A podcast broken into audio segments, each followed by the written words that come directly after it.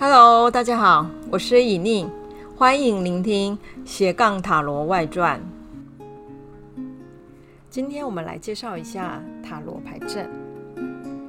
哦，所谓的塔罗牌阵呢，就是抽出牌卡之后，依照特定的顺序跟数量去安排抽出来的牌卡，然后做解读。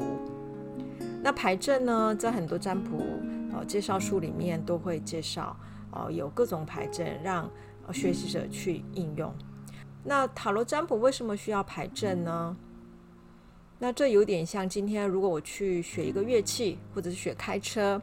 那有些有些老师为了让呃学生快速可以学习基本技巧，所以在乐器啊或乐谱或者是呃开车的那个动线上，会给予一些参考的标志。那这些参考标志呢，就可以帮助学生啊、把一些。基础的技术技巧可以快速的学习，然后去熟练，以后也就比较好上手。所以塔罗牌阵在某个程度上也是属于这样的一个功能。哦，如果今天我在七十八张牌卡里面，哦，我问了一个问题，到底我抽几张牌，然后这些牌之间关系是什么？那我要怎么去组成？怎么去说故事？对初学者来讲。都是一个非常困难的一个议题哈，所以如果我今天在问问题之前，先选用一种牌阵哦，例如说塔罗占卜里面最基本的牌阵叫做三张的时间序牌阵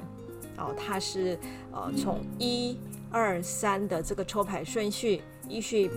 依序安排过去、现在、未来的这个时间序。那如果我今天已经选用这个牌阵，那我抽我抽出来的牌卡就是三张，然后依照顺序把它排好。当不管我今天抽到的是哪一张牌卡，那就是依照过去、现在、未来的这样的一个位置进行它的故事的叙事。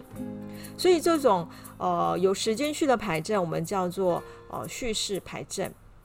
那还有另外一种牌阵呢，就是非叙事牌阵，也就是它本身没有时间序。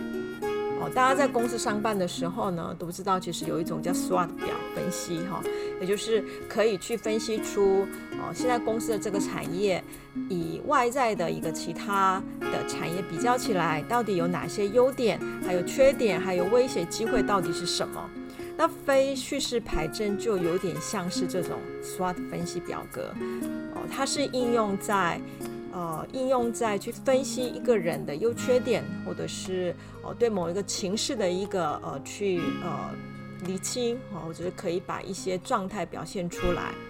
但不是在说故事。那还有另外一种牌阵呢，叫做综合型的牌阵，它就是把时间叙事跟这种 SWOT 表的非叙事把它综合起来。变成是一个牌阵，那当当然综合性的牌阵，通常它抽出来的牌卡数量就会比较多，因为基本的时间序就需要三张，它是过去、现在、未来。如果再加上哦周边的其他的，比如说优点呐、缺点呐、啊，哈我的长处啊，然后我的机会啊，要把这些东西加起来，它通常抽出来的牌卡就会有六张、七张或十张左右。那以塔罗占卜来讲，最好用还有最适用的牌阵，还是属于。叙事牌阵，因为毕竟塔罗牌卡本身就是一个图像，而图像所应用的最佳的范围就是所谓的说故事，所以时间式的牌阵其实对塔罗占卜来讲是最适合应用的。所以我也会建议初学者，呃，当你在学习塔罗占卜的时候，其实不需要太烦恼哦，因为塔罗牌阵太多了，哈，只要上网查就会出现非常多的类型。那不管那个类型的差别在哪里，最基本，而且我们永远都会用到的，就是所谓的三张时间序牌阵。所以不管是初学，或者是像我，我已经呃学习了这么久，但我还是会以时间序牌阵为成为我。每次解牌的一个基础哈，所以呃不用烦恼，你只要就是把三张时间序牌阵练好哦，去熟练说故事，怎么去把这个故事讲出来，我觉得这才是重要的，并不是牌阵好不好的问题啊。因为有些人会认为说哦，塔罗抽牌是不是就是牌阵是必要，而要选对牌阵，解牌才能变得很准。那我个人觉得，其实解牌的准不准是在于我们在说故事的时候，是否能够把图像所传达给我们那样的一种启发的意义，可以更深度的去把它讲解出来，我觉得这是比较重要的。好，所以在牌阵上，大家可以去自由选用或选择你觉得喜欢。那很多呃比较资深的占卜师，其实他们自己就已经不再使用牌阵了，就有点像说，如果我今天是一个很厉害的，